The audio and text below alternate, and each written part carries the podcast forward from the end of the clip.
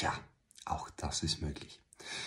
Bei mir wurde gerade ein Video auf TikTok gesperrt wegen Sex, Drogen und Gewalt. Und der Inhalt war, wie ich ein kleines Vorschauvideo gemacht habe, wie du mit einem Mini-Skateboard ein Produktvideo machen kannst.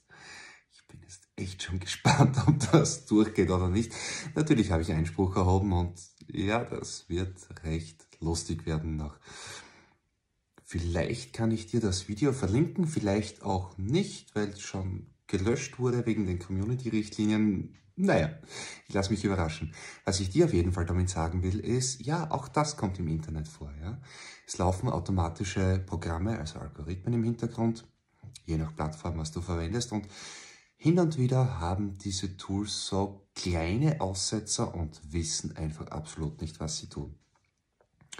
Was kannst du tun?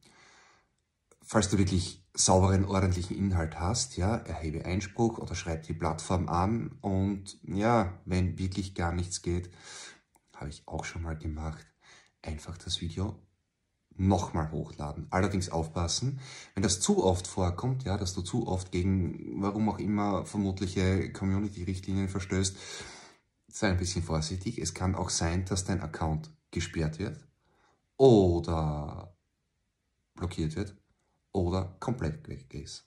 Ja, auch das kommt im Internet vor. However, ich probiere es mal.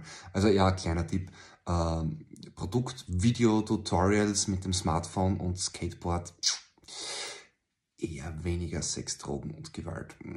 Ich schau mal. Have fun. Ciao.